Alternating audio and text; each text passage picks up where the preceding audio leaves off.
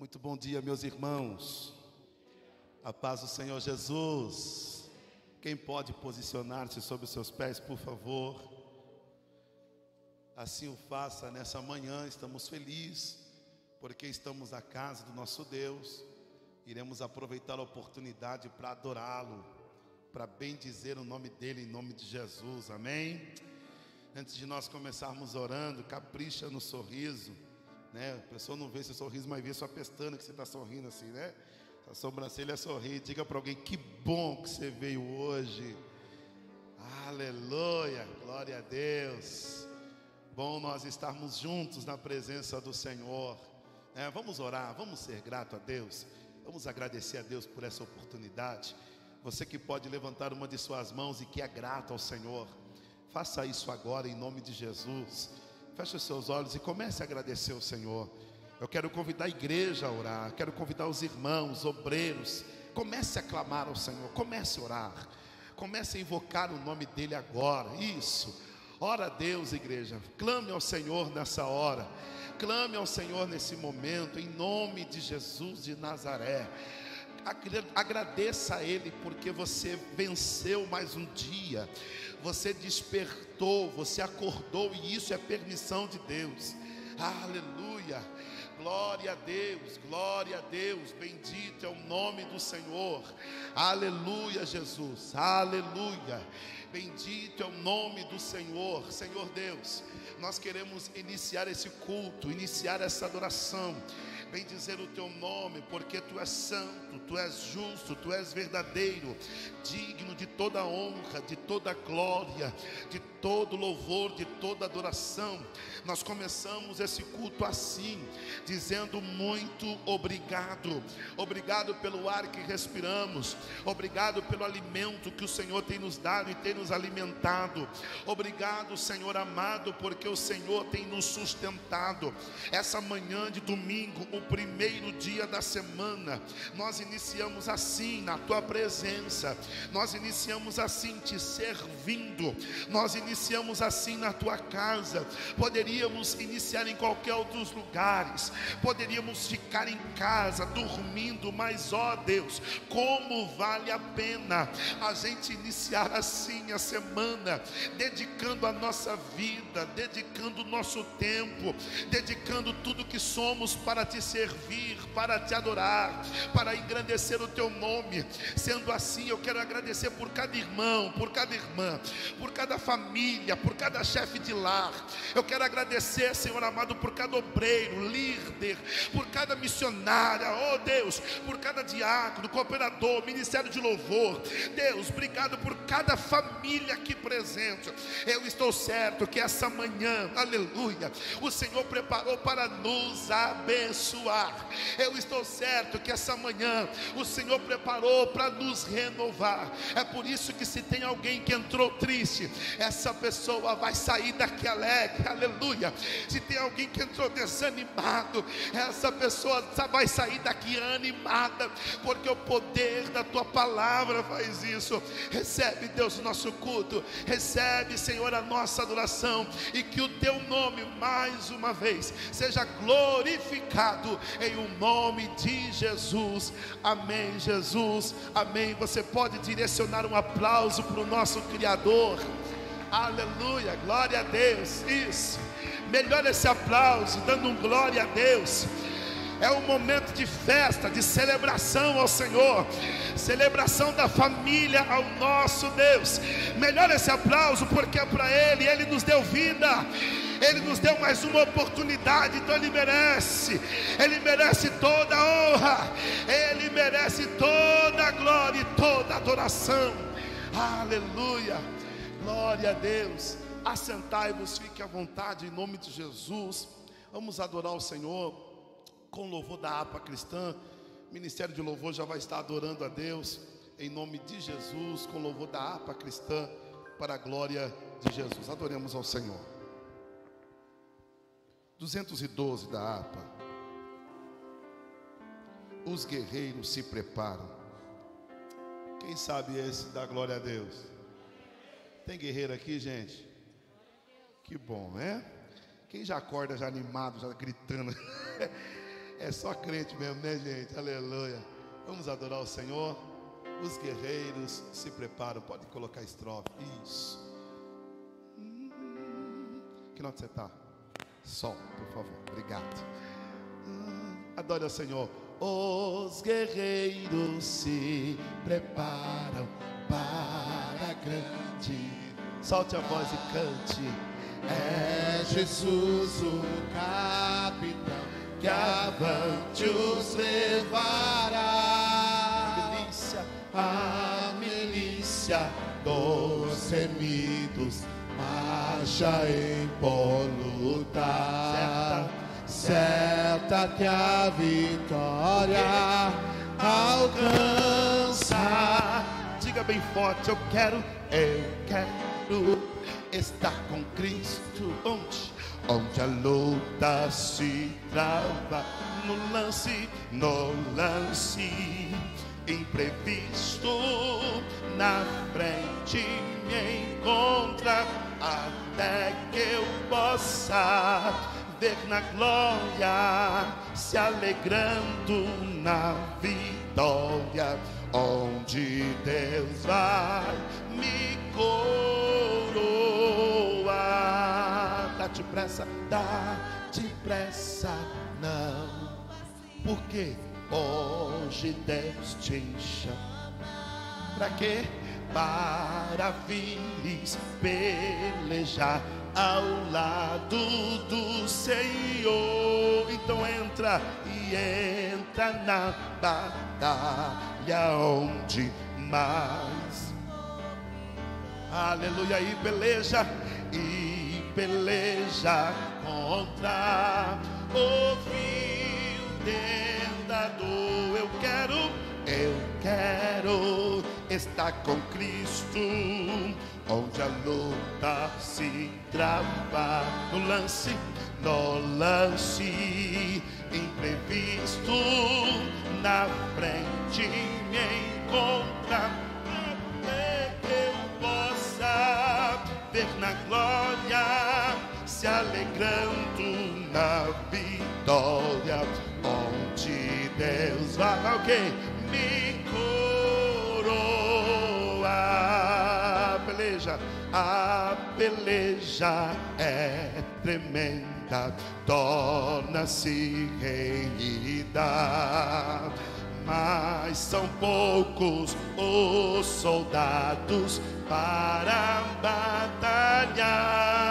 Ó vem, ó vem libertar as pobres almas oprimidas de quem furioso as quer. Fique de pé, fique de pé e cante com alegria. Eu está com Cristo, onde a luta se trava no lance, no lance imprevisto, na frente me encontra, até que eu possa ver na glória, se alegrando da vitória, onde Deus vai me coro. Eu quero ouvir as vozes, eu quero, eu quero.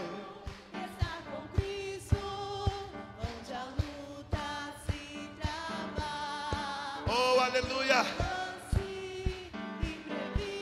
À frente, seja um guerreiro, até que eu possa vê na glória. Quê? Se alegrando. Onde Deus vai, ok?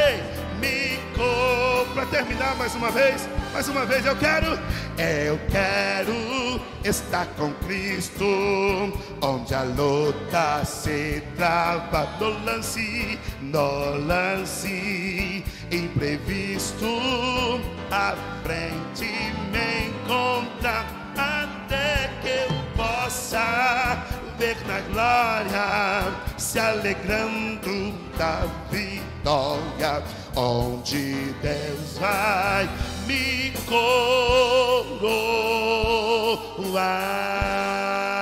você pode aplaudir ao Senhor. Aleluia. Tem uma coroa nos aguardando. Tem uma coroa aguardando você, irmão. Lute para chegar até ela em nome de Jesus, amém? Pega a tua Bíblia, por favor. Pastor Alain fazendo menção da palavra inicial para nós essa manhã, em nome de Jesus. Logo depois estaremos dando continuidade, adorando a Deus com o ministério de louvor.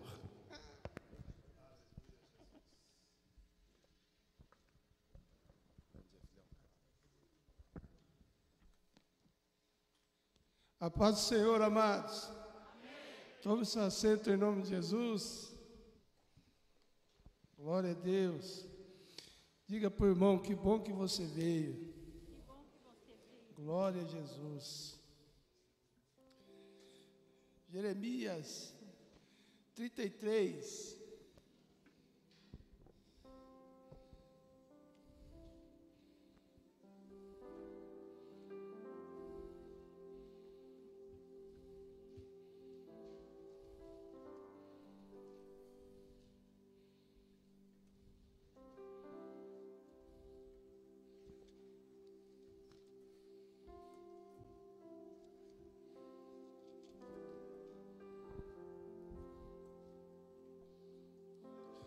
Trinta e três, três, diz assim: clame a mim. Aqui na minha está assim: chame por mim, e eu responderei, e eu lhe anunciarei coisas grandes e firmes que você não sabe. Porque assim diz o Senhor, o Deus de Israel. Amém, irmãos? Deus tem coisas grandes e firmes para você. Deus tem coisas que vão lhe dar estrutura e firmeza nessa caminhada. Porque é Deus que está no controle da sua vida. Agora, para isso, eu tenho que acreditar e confiar em Deus. E entender que Ele vai fazer, custe o que custar. Porque quem está no controle é Deus. Então, clame por Deus que Ele irá lhe responder com coisas grandes, firmes, que você nem sabe. Amém? Deus abençoe os irmãos em Cristo Jesus. Aleluia. Glória a Deus. Aplauda o Senhor Jesus se colocando em pé, por gentileza. Aleluia. Glória a Deus. Ministério de Louvor, a amada igreja com a paz do Senhor. Amém, queridos? Clama a mim e responder-te. Olhe para o teu irmão e diga para ele: Deus tem coisa grande aí para você. O segredo é clamar. Esse é o segredo. E nessa manhã nós vamos começar clamando o Pai Nosso em nome de Jesus. Porque sabemos que Ele já chegou neste lugar. Aleluia. Já sabemos que Ele está aqui. E vamos chamar a atenção dele para a nossa vida nessa manhã. Aleluia. Vamos clamar, Pai Nosso que estás no céu. Oh, porque santo és tu, Senhor Jesus. Vamos adorar. Pai nosso no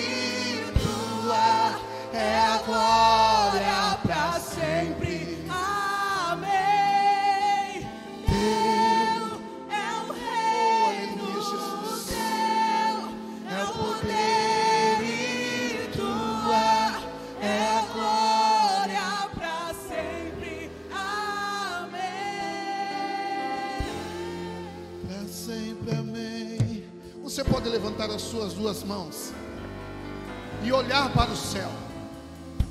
Olhe para o céu nesta manhã e diga: Deixa o céu descer. Deixa o céu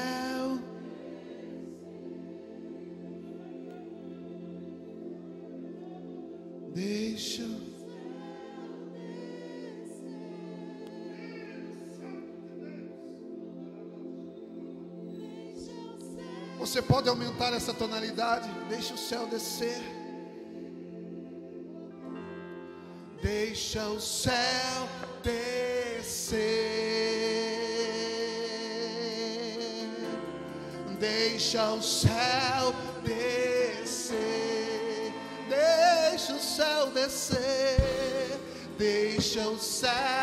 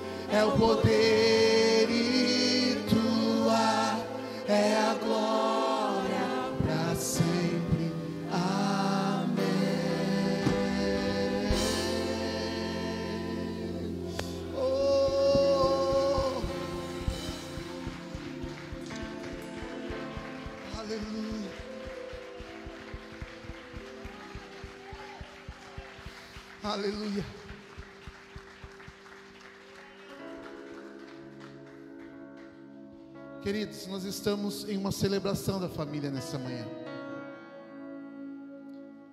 E nós temos nessa manhã a oportunidade de adorar aquele que vive e reina para todo sempre. E dizer: Senhor, entra. Senhor, toma conta. Eu não sei como você entrou aqui nessa manhã. Mas Deus tem algo para a tua vida. Se você está nesse lugar é porque o Espírito Santo te conduziu até aqui. Carpinteiro já chegou na casa, mas ele quer fazer morada na minha e na tua vida.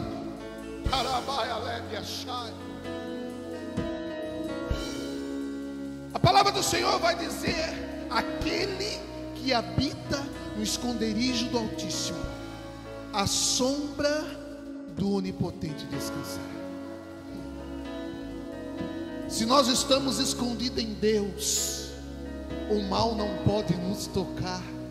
Mas, Pastor Joel, porque eu estou passando por tribulação? Ei, isto é para a glorificação da glória de Deus. Aleluia! Aquilo que você e eu estamos passando é para glorificar o nome do Senhor Jesus. É passageiro, querido. Tudo isso é passageiro.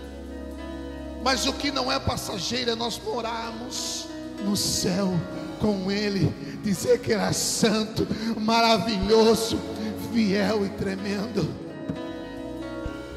Esconda-me em Ti. Esconda-me em Ti. Esconda-me em Ti. Nas asas. Ele, peça para Ele nessa manhã. Peça para Ele. Esconda-me em Ti.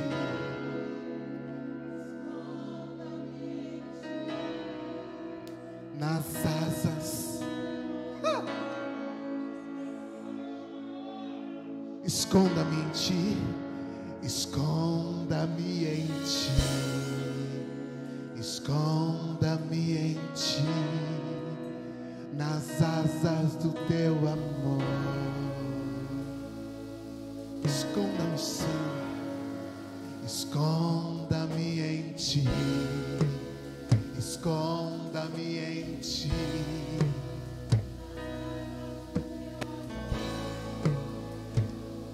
Como eu amo Teu nome.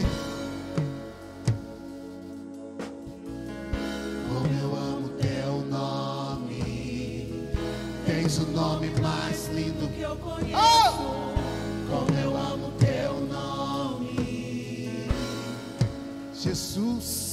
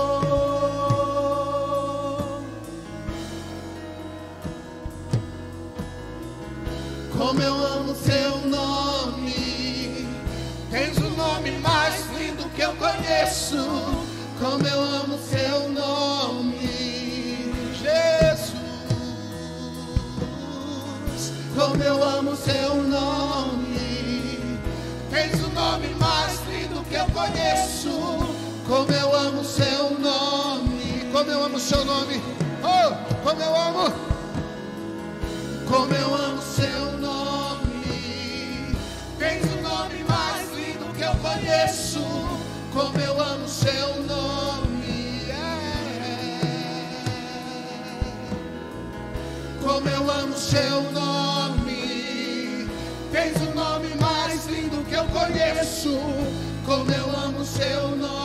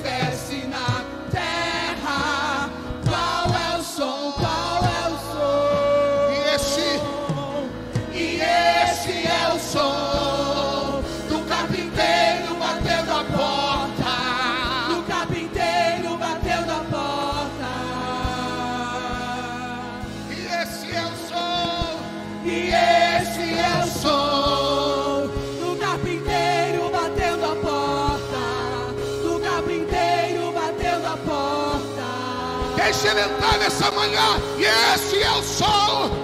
E esse é o som. Ele está batendo a porta. Oh, aleluia. porta. Ele está querendo entrar, meu querido. Aleluia. Oh, este é o som. Este é o som. Aleluia. E este é o som do carpinteiro batendo a porta. Do carpinteiro batendo a porta. E esse é o meu som.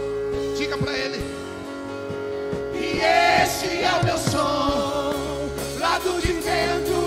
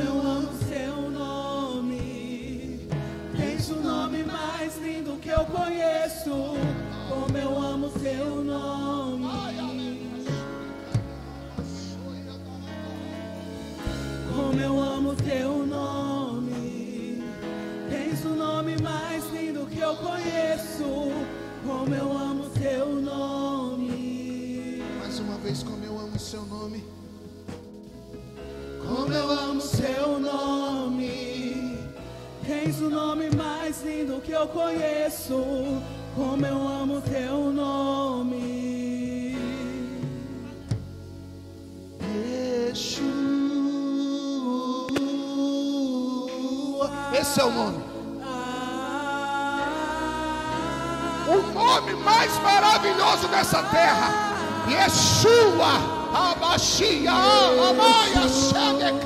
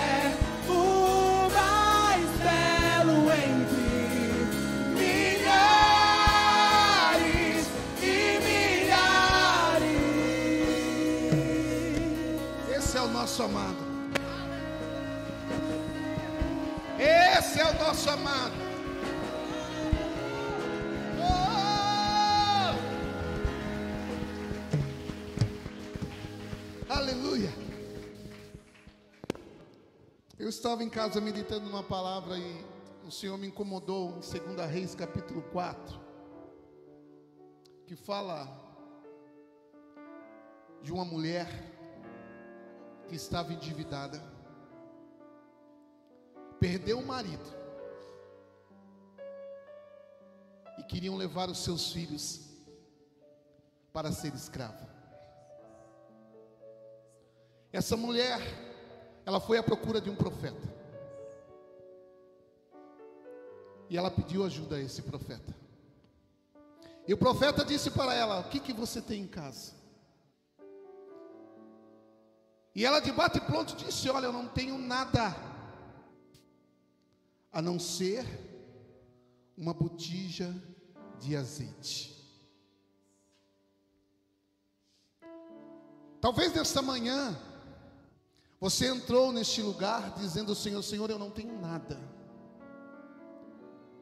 mas aquilo que você tem, Deus quer usar ao teu favor. Aquela mulher, ela foi no lugar certo. Ela podia se desesperar. Se fosse no dia de hoje, ela podia dizer que estava com depressão porque perdeu o marido, iam levar os seus filhos e estava endividada. Mas ela não se desesperou, porque ela sabia onde buscar a resposta.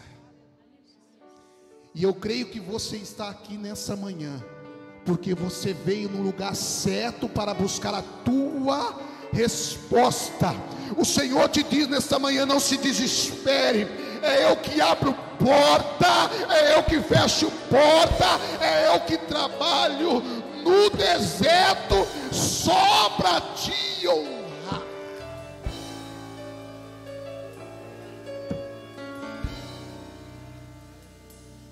Não foi assim com Moisés? Com o povo 40 anos no deserto. As vestes não se consumia. E nós muitas das vezes estamos preocupados com as nossas roupas, como é que eu vou para o culto?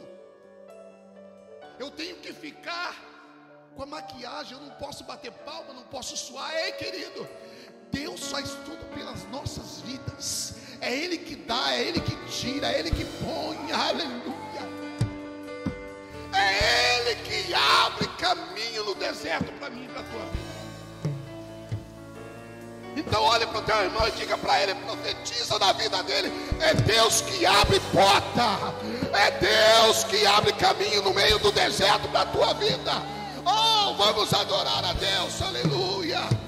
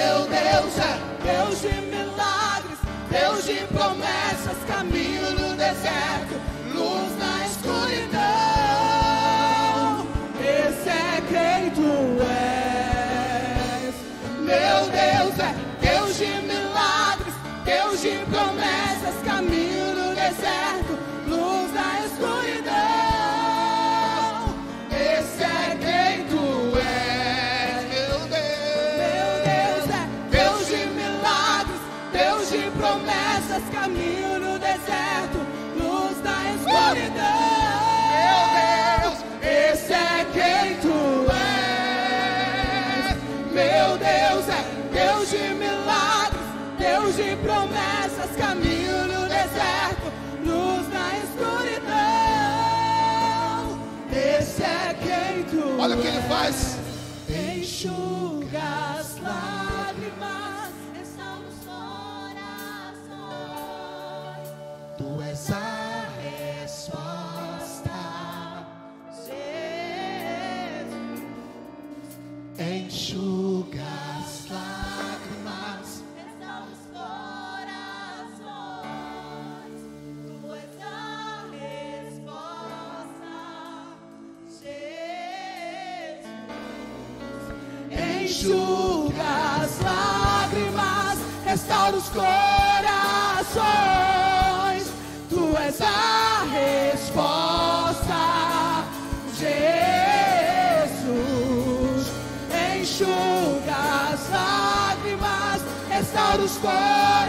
Corações. Tu és a resposta, Jesus. Meu Deus é Deus de milagres, Deus de promessas, caminho no deserto, luz na escuridão. Esse é quem tu és. Meu Deus é Deus de milagres, Deus de promessas, caminho no deserto, luz na escuridão. Esse é quem tu és. Meu Deus é Deus de milagres, Deus de promessas, caminho no deserto, luz na escuridão. Esse é quem tu és. Meu Deus é Deus de promessas, caminho no deserto, luz na escuridão.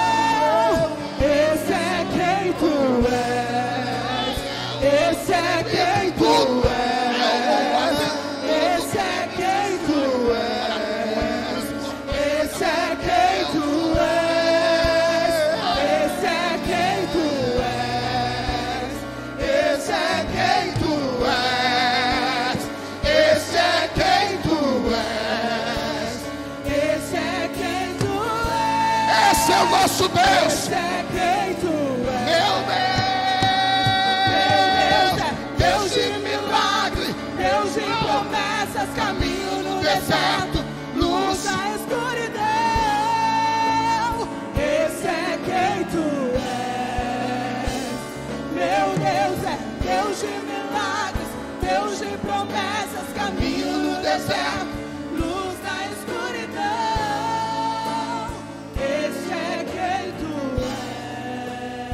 Você pode aplaudir esse Deus? Aplauda Ele. Aleluia. Aleluia. Glória a Deus. A paz do Senhor, irmãos. Você sentiu o carinho de Deus por você aí? Ele é um Deus de milagre, ele é um Deus de promessa. Ele diz aqui para você nesse louvor que ele é o caminho na escuridão, irmão. Você consegue enxergar no escuro? Você não enxerga não, mas ele é a luz que brilha e vai te guiar. Não tem problema pelo que você está passando aí hoje, não tem problema pelo que você está vivendo aí hoje. Não tem problema. Ele continua sendo e ele sempre será a nossa estrela, ele sempre será o que vai clarear tudo quando você falar, não tem mais jeito, não dá mais, não consigo. Ele está dizendo, eu posso, eu faço, eu te fortaleço. Esse é o nosso Deus. Realmente a gente não consegue, Samuca, mas Ele é aquele que vem com o braço forte. Lembra quando ele pegou Pedro? Quando Pedro estava caminhando e foi afundar, ele foi lá com o braço forte e levantou. Sinta-se assim hoje por Ele. Se você estava fora do barco achando que ia afundar, Ele te carrega de novo, te põe no barco de novo e fala: Vai ser conduzido por mim até o outro lado. Esse é o Deus que a gente serve. É um horário do período de oração pelos pedidos que aqui foram feitos, irmãos. Existem muitas pessoas aqui, eu não preciso falar o nome delas, mas aqui existem muitas pessoas que precisam da tua oração. Pessoas entubadas, pessoas com Covid, pessoas com câncer. Eu não sei se você tem alguém na família assim, mas eu sei que se você levantar o seu clamor comigo, como Deus diz, que o clamor do justo ele tem muito em seus efeitos. Se eu e você, se nós levantarmos aqui com fé, irmão, porque se você não tiver fé, nada acontece. Você já percebeu na sua vida? Você pode ter boa vontade, você pode estar ali disposto, mas se você não tiver fé que vai acontecer, as coisas não acontecem. Então, se você tiver fé comigo agora, levanta sua mão direita. Se você tiver fé comigo agora para orar por essas pessoas, eu tenho essa fé, irmão, de que vai um anjo lá naquele hospital, liberta aquela pessoa do Covid, tira aquela pessoa do câncer. Eu tenho essa fé, você tem comigo? De que Deus é esse Deus que você serve, de que pelo teu clamor, de que pela tua mão levantada Ele alcança. Então fecha teu olho, porque é espiritual esse momento. Fecha teu olho e ora comigo, mas ora mesmo. Pai, em nome de Jesus, Deus, eu quero te pedir nessa manhã, Espírito Santo da graça, que a tua presença que está conosco aqui, que a tua presença que se faz real conosco aqui, ela seja a mesma presença nas casas das pessoas que aqui estão necessitadas da tua graça. Deus, em nome de Jesus, eu lhe peço que o Senhor, como sempre foi o nosso general de guerra, como sempre foi o leão da nossa tribo de Judá, eu lhe peço nesta manhã, papai, com muito carinho, vai, Senhor, lá no leito do hospital, toca naquela pessoa, Senhor, que o médico está olhando e está dizendo: não tem mais como voltar, o pulmão já está tomado, não dá mais para sair. Espírito Santo, vai entrando lá agora, da mesma forma que o Senhor entrou aqui hoje cedo, antes de eu chegar, antes de todos nós chegarmos, e com esta mesma presença, entra neste quarto, desentuba o entubado, tira o cara do câncer, a mulher do câncer de lá, Pai, em nome de Jesus, visita, Senhor, o caído, porque a tua palavra diz que o caído é do homem, mas o levantar é teu, Pai, em nome de Jesus, visita, Senhor, quem está aqui nesta igreja e está representando a sua família, que está necessitado do teu toque, do teu agir, do teu mover, Pai, em nome de Jesus, eu vivo e acredito nesse Deus do sobrenatural, então, em nome de Jesus, Pai, aonde estiver no nosso meio alguém necessitado de Ti, que as tuas mãos venham alcançar nesta manhã, Pai, em nome de Jesus, eu profetizo sobre a tua igreja vida e vida com abundância. Eu profetizo, Deus, como já foi falado, que a sombra do Onipotente nós descansaríamos. Então, em nome de Jesus, Pai, eu lhe peço que o Senhor possa nos cobrir com a tua sombra. Venha, Senhor, ser o escape, o socorro bem presente. Deus, em nome de Jesus, que nós possamos mais uma vez saber através de testemunhos que nesse domingo de manhã a igreja estava orando como orava por Pedro quando estava cativo e as cadeias caíram. Pedro saiu andando de lá. Que nós possamos ter a notícia de que a igreja, o Brasil para Cristo, estava orando e fulano de tal estava com Covid, mas o Senhor entrou no quarto, o Senhor visitou o leito e ele foi liberto. Pai, em nome de Jesus, é essa oração com fé e crendo no teu poder que eu faço nessa manhã te pedindo. Vá de encontro a quem necessita de ti nessa manhã, em nome de Jesus. E você dá um aplauso lindo para ele.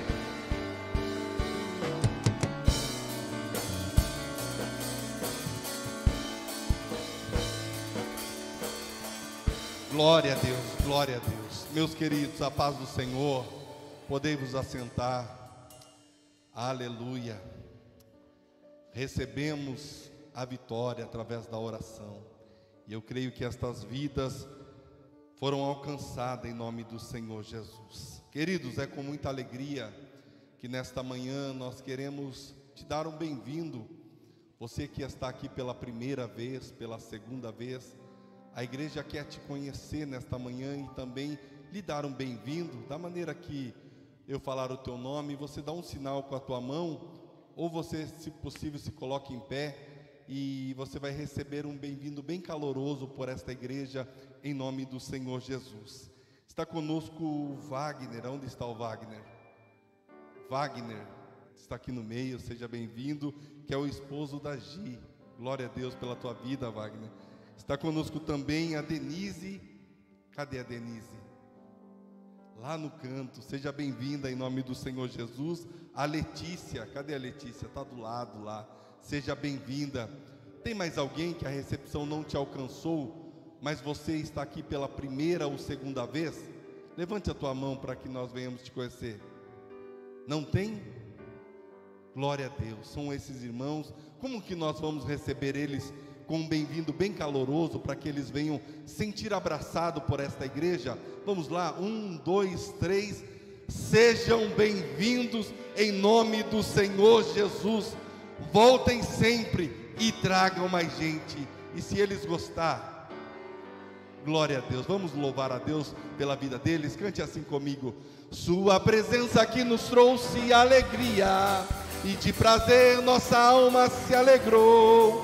Agora as irmãs vão cantar para vocês. Sua presença aqui nos trouxe alegria e de prazer nossa alma se alegrou. Agora os homens vão cantar para vocês. Sua presença aqui nos trouxe alegria e de prazer nossa alma se alegrou. Agora toda a igreja vai cantar para vocês. Foi bom conhecer vocês. Foi bom conhecer vocês. Foi bom conhecer vocês. Amém. Vamos aplaudir ao Senhor por estas vidas. Sois bem-vindo em nome do Senhor Jesus. Glória a Deus. Amém, meus irmãos. Sejam muito bem-vindos a todos que estão pela primeira, segunda vez. É uma alegria, é uma alegria nós temos vocês aqui junto com a gente. Amém? Queridos, antes de nós sermos ministrados com uma palavra de oferta, ou nós ministramos a palavra, tem um testemunho, e testemunho é bênção, sim ou não? Sim ou não, gente? Quero convidar aqui a nossa irmã Érica. Vem para cá, filhinha, contar a bênção. Em nome de Jesus, Márcio, vamos receber esse casal aplaudindo bem forte ao Senhor Jesus. Glória a Deus.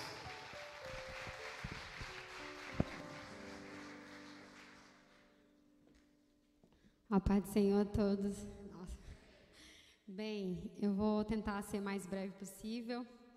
É, há três anos atrás, numa carta para Deus, eu pedi para o Senhor uma casa maior, uma casa que tivesse, e detalhei para Deus, do jeito que eu queria.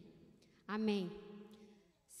Três a quatro meses depois, eu fui em Brasília e Deus usou um pastor e falou: é, Eu estou vendo uma casa bonita, com porcelanato, do jeito que você sonhou.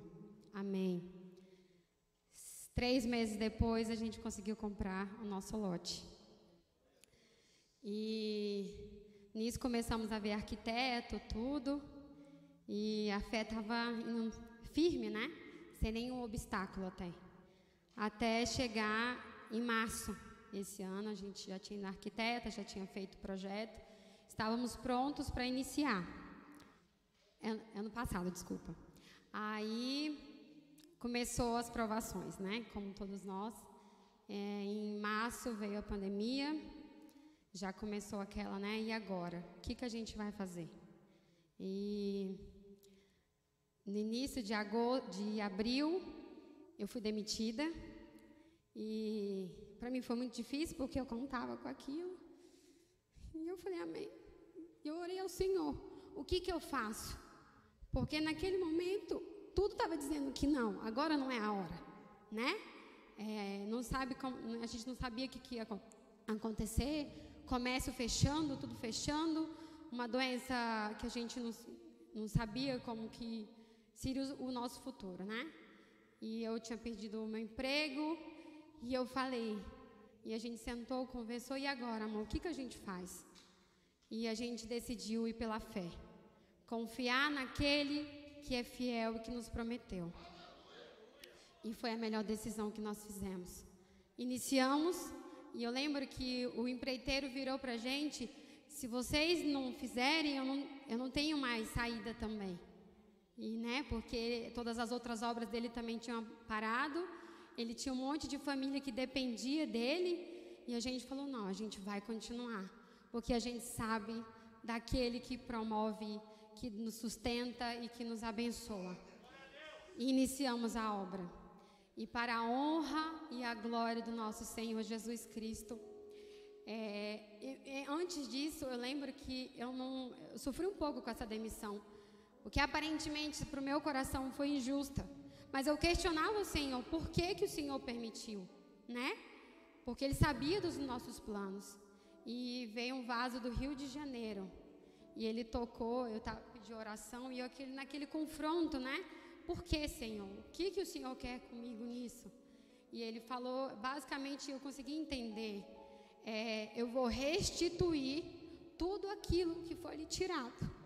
Então eu entendi que a gente compreende que tudo está no domínio de Deus, mas também tem a liberdade da escolha do homem, né? Então ele falou: tiraram, mas eu vou te restituir. E a partir daquele dia, aquele tormento dentro de mim acalmou. E eu continuei indo firme na promessa do Senhor, orçando, cotando e tudo dobrando de valor. E eu falei: Senhor, e agora? Mas para a honra e a glória do Senhor Jesus Cristo, quinta passada a gente foi a primeira noite na promessa do Senhor. E eu confesso que até agora eu olho para as paredes, eu vejo aquilo e eu não entendo ainda como isso aconteceu. Mas porque eu estou olhando para mim. Mas quando eu olho para Deus, eu vejo o tamanho que Ele é. É lindo o que Ele fez. E eu não sou merecedora de tanto. Mas aquilo tudo foi para a glória do nome do Senhor. Para que todas aquelas pessoas que entraram, adentraram dentro da minha casa, vejam que o impossível de Deus é capaz de fazer. E nós temos, ontem a gente recebeu os nossos pastores para fazer uma, é, uma festa, uma celebração, né? Com a feijoada da minha mãe, estava uma delícia. Mas, basicamente isso, aquela é uma casa de oração. Ali é dele e nós somos abençoados em poder desfrutar. Então, irmão, tá difícil? Continua olhando para o céu, porque ele é fiel. Amém. Eu agradeço a oportunidade em nome de Jesus.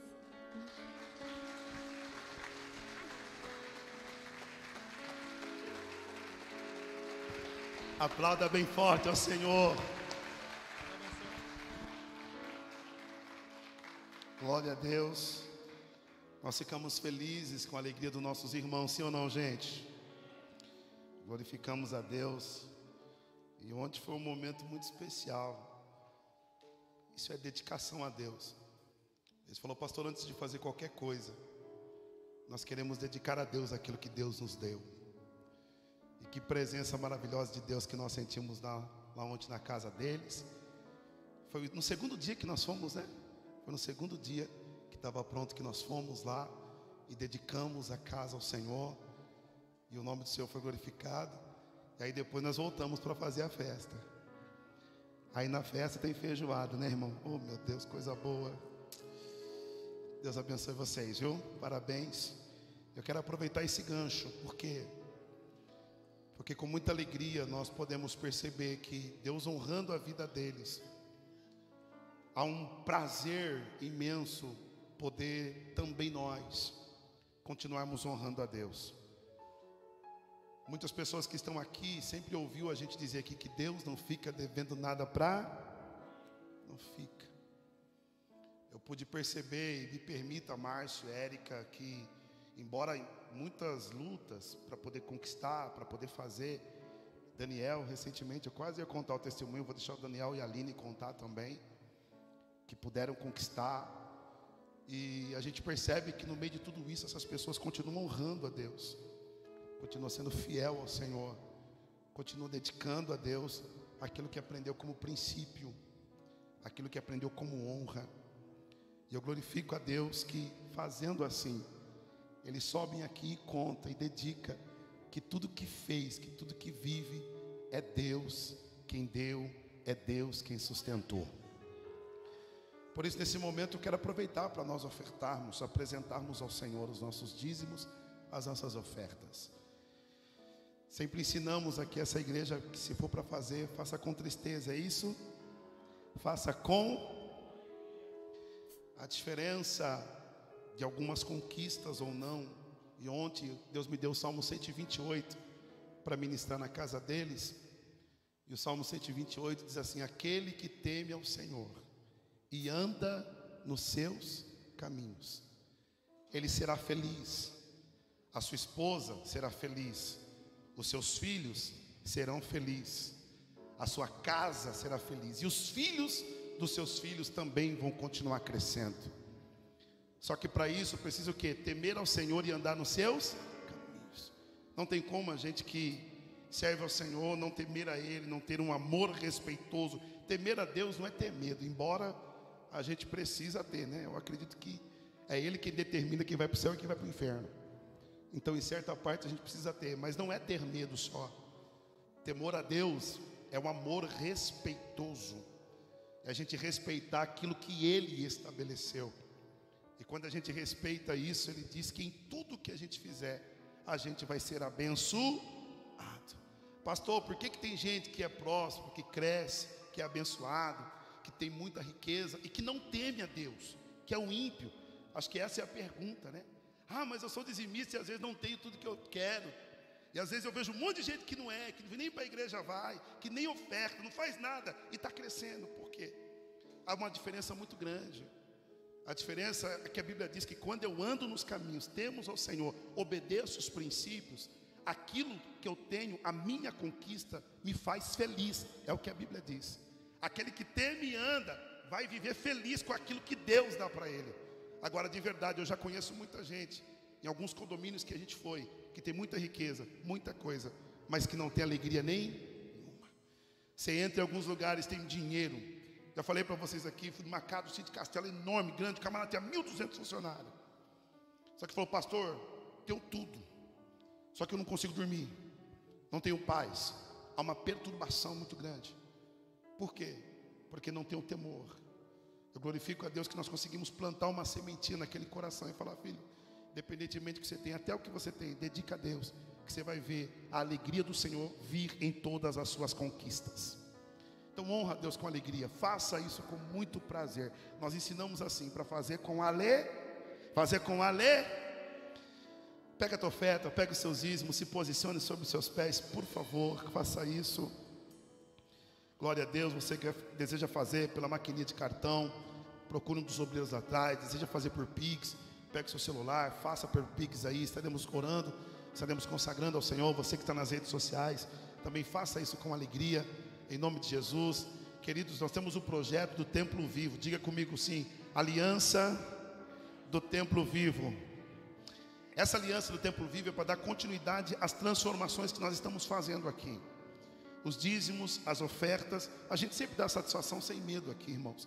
Os dízimos, as ofertas que nós arrecadamos aqui na igreja, elas mantêm todos os compromissos financeiros da igreja, que não são poucos, são bastantes. E todos os compromissos são honrados. Só que para a gente dar continuidade a muitas coisas que a gente ainda precisa melhorar, colocar, estabelecer, a gente precisa fazer com que o templo continue vivo. E com isso nós pegamos alguns nomes, alguns irmãos que desejou participar e deseja participar desse templo vivo com valor. Nós colocamos o valor de 111 reais em um ano de aliança do templo vivo para a gente fazer tudo que a gente tem que fazer. Eu quero aqui, se Deus permitir, nós colocamos um ar condicionado para o som não sair mais, para a gente não ter problema. E posso contar um testemunhozinho rapidinho? Eu não contei para ninguém, nem minha esposa sabe.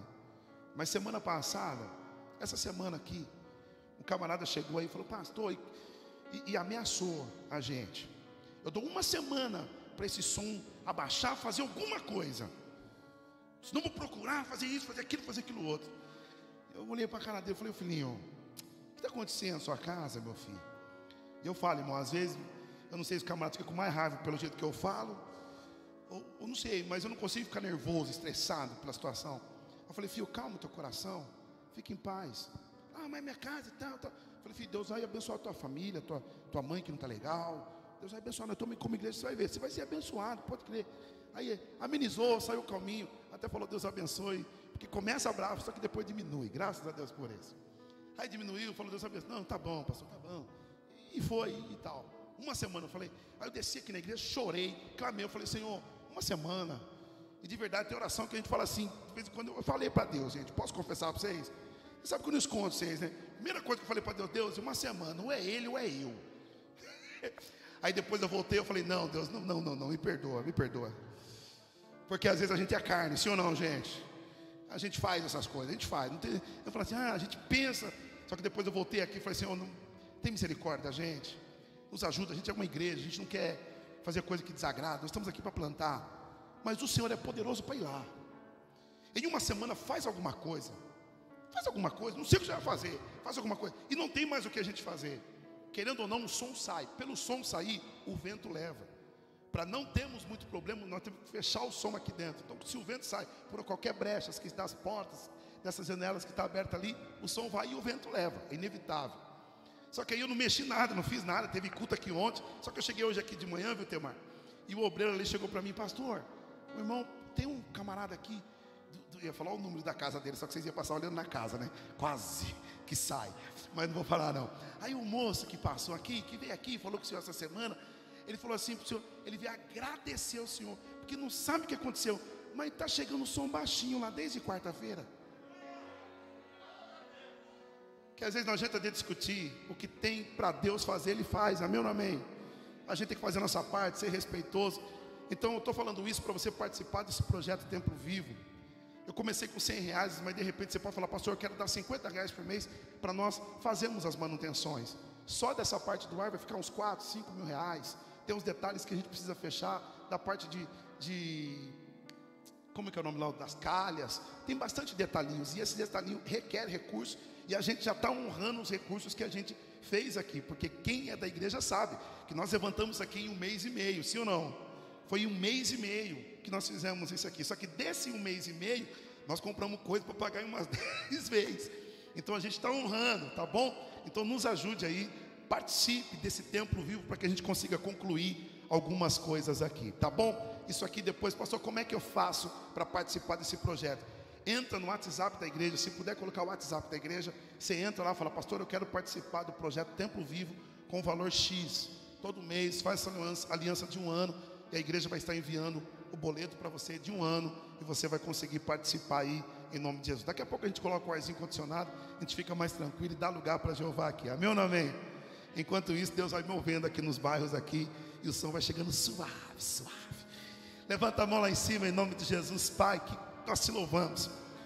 Que bom é te servir e poder te honrar com as nossas finanças. Eu quero te agradecer porque está tendo bastante testemunhos de que o Senhor honrou pessoas que sempre te honraram e te honra ainda com alegria. Senhor, fazemos isso porque é o nosso prazer, é o nosso amor de poder cuidar da tua casa, de poder honrar a tua, a tua, a tua obra.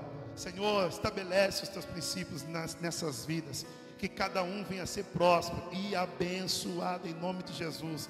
Que não falte nada nessa dispensa. De repente tem alguém aqui que está sem condições, mas o Senhor é o Deus que provê todas as condições e prepara, Senhor, as condições para os teus filhos, para aqueles que não têm, pessoas que estão desempregadas, abre as portas, supre todas as necessidades, pessoas que estavam em dúvida do que ser, dizimista ou não, ofertar ou não, fala com, com esse coração.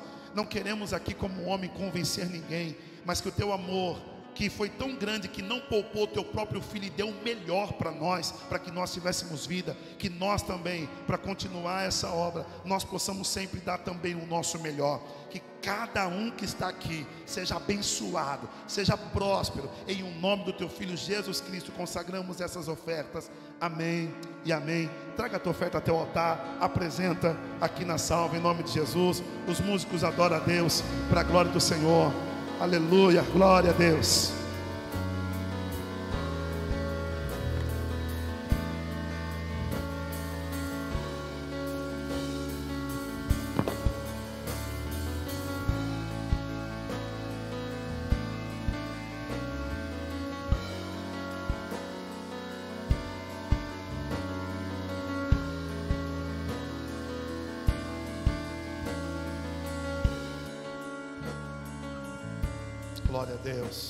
Amém, queridos.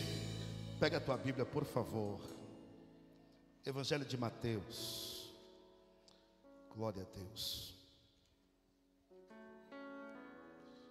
Eu quero ministrar algo para o seu coração. Mateus 21, verso de número 17.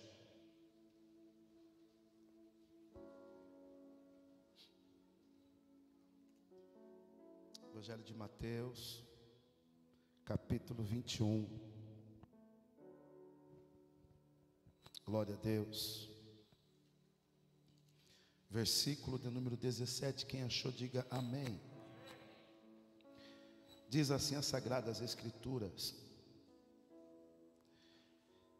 E deixou-os, saiu da cidade para Betânia, e ali passou a e de manhã, voltando para a cidade, teve fome. E avistando uma figueira perto do caminho, dirigiu-se a ela e não achou nela senão, senão, e disse-lhe: Nunca mais nasça fruto de ti. E a figueira secou imediata. Vai lá para o Evangelho de João, no seu capítulo de número 11, por favor. Evangelho de João, capítulo de número 11.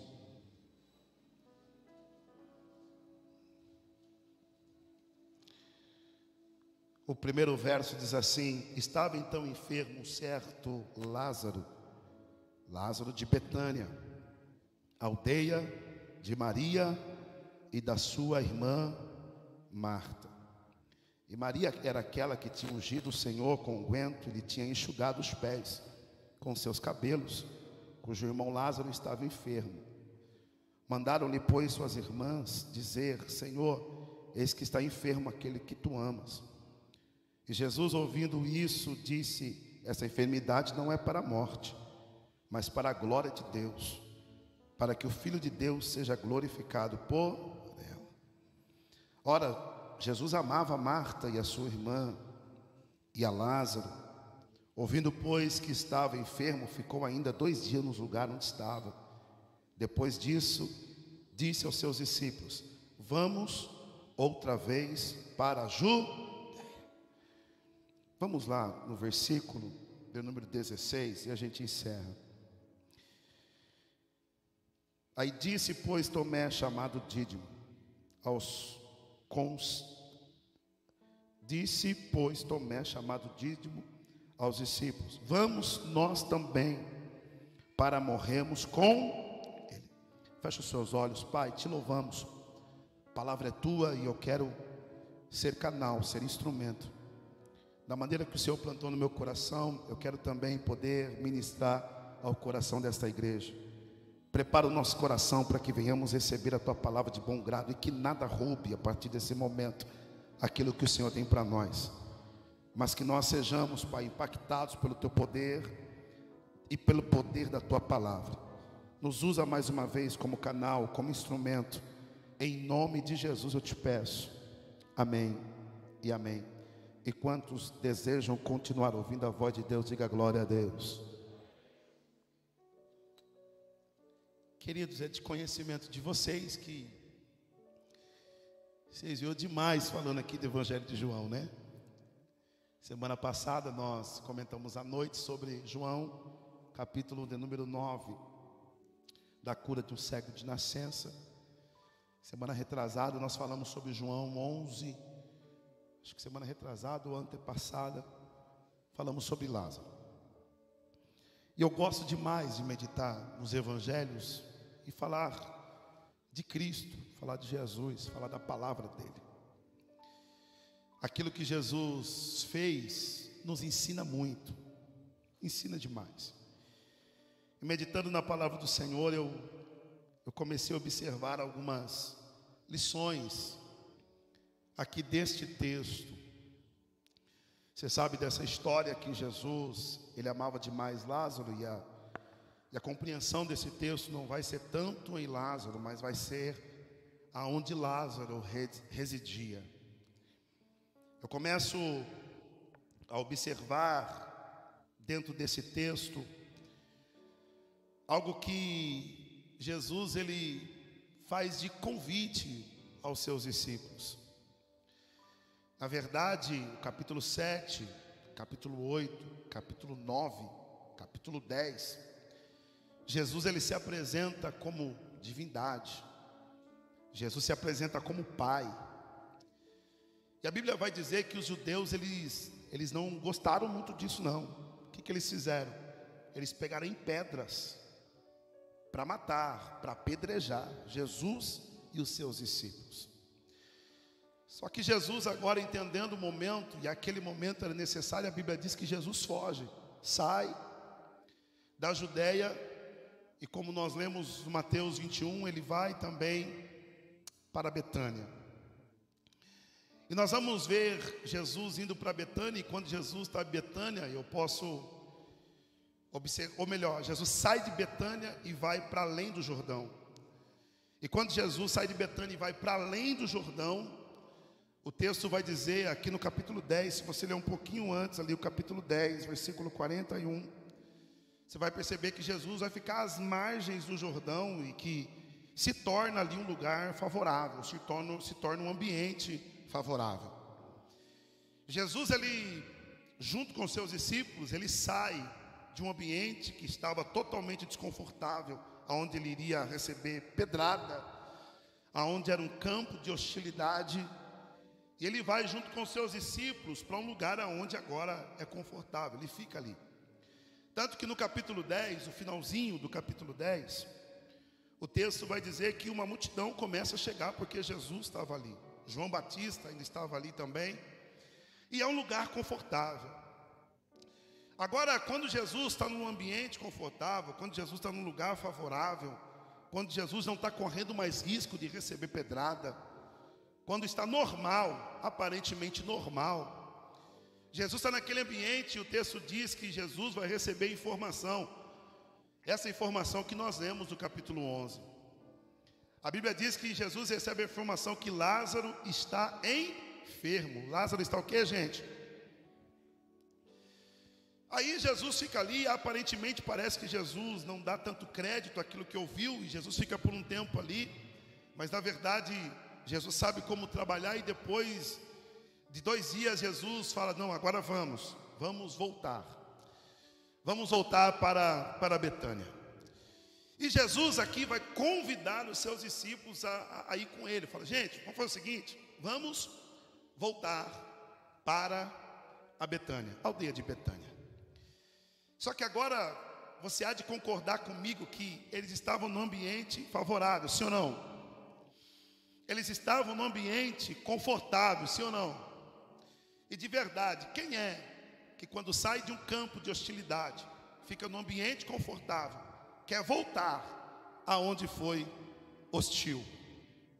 Dificilmente a gente quer passar novamente por aquilo que a gente passou. Eu começo a observar aqui que Jesus ele olha para os discípulos e faz um convite para ele: olha, é necessário que a gente passe novamente por Betânia. Só que os discípulos vão questionar isso aqui, por quê?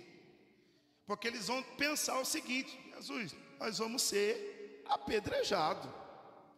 Nós já saímos de lá porque queriam nos apedrejar. Nós já deixamos lá porque queriam nos matar. Agora o Senhor está dizendo para nós passarmos por lá novamente. Só que é algo que eu comentei e vou reformular com vocês aqui, que os discípulos eles estão eles estão olhando simplesmente para as pedras que estão nas mãos dos judeus e estão com medo de ser apedrejado. Só que Jesus não, Jesus está olhando para Lázaro e sabe que o nome de, dele vai ser glorificado através da vida de Lázaro. Os discípulos estão com medo de uma pedrinha que pode receber na sua cabeça ou que pode ser atingido. Só que Jesus está preocupado com uma pedra maior que está tampando um grande milagre. Eu começo essa mensagem aqui e eu relutei para pregar ela, então eu acredito piamente, 100% certo, que aquilo que Deus vai falar conosco hoje vai sarar algumas situações, por quê? Porque tem cenários que Deus vai fazer você voltar lá, só para que o nome dele seja glorificado. Tem cenários que a gente está tão confortável que a gente diz assim: gente, eu não quero sair daqui. Tem cenários que a gente chega e diz: Não, aqui está muito bom, eu vou voltar, vou fazer o que eu tenho que fazer, vou voltar lá para correr risco de receber pedrada. Só que Deus está dizendo: Ei, eu vou apresentar cenário para você, que você vai voltar lá, e o meu nome vai ser glorificado na tua vida, porque alguém precisa ver o que eu vou fazer através de você. Aqui começa um algo muito interessante, por quê? Porque quando Jesus convida eles, vamos passar de volta por Betânia, eles já ficam desesperados. E o que eles começam a fazer? Eles começam a filosofar, eles começam a questionar. Olha o que o texto que nós lemos vai dizer a partir do verso de número 8. O verso 8 vai dizer que Jesus fala para ele: Olha, nós vamos tornar para lá. Só que eles os discípulos filosofando falam: Mas mestre, nós quase fomos apedrejados. O Deus pegou em pedras para nos apedrejar. Como é que a gente vai voltar para lá? Aí Jesus olha para eles e fala: Não, mas Lázaro dorme. Só que, gente, Jesus está falando em uma metáfora. E eles andavam muito com Jesus. Os discípulos caminhavam com Jesus. E eles sabiam quando Jesus estava falando metaforicamente. E Jesus disse para ele: Olha, Lázaro dorme, mas eu vou despertá-los. Ele poderia, eles deveriam entender isso aqui, só que eles não entenderam. Só que eles vão filosofar. Sabe o que eles dizem para Jesus? Ah, Jesus, então se ele dorme, então vai melhor, vai melhor, vai melhor. Sabe o que eles estavam dizendo? Com medo de receber pedrada, eles diziam assim: ah, então Lázaro vai melhorar se ele está dormindo. Posso começar a pregar? Vamos lá. A gente tem medo de enfrentar algumas coisas. Sabe a primeira coisa que a gente diz? Ah, vai melhorar. Com medo de entrar nos ambientes para resolver aquilo que Deus nos chamou para resolver, sabe o que a gente diz? Está na mão de Deus. Deus vai dar um jeito. Com medo de passar por Betânia para receber pedrada, sabe o que a gente fala? Não, só está dormindo, vai melhorar. Só que Deus, eu posso pregar isso aqui, não sei como você vai entender, mas eu vou dizer, não vai melhorar. Diga amém. Pastor, mas se eu estou pregando, estou pregando, não vai melhorar enquanto você não sair do seu lugar de conforto e enfrentar o que você tem que enfrentar. Não vai melhorar enquanto você não se levantar para passar e enfrentar as betânias da tua vida. Só que posso profetizar a primeira palavra profética? Se você levantar, enfrentar o que tiver que enfrentar, não vai só melhorar, mas vai ressuscitar.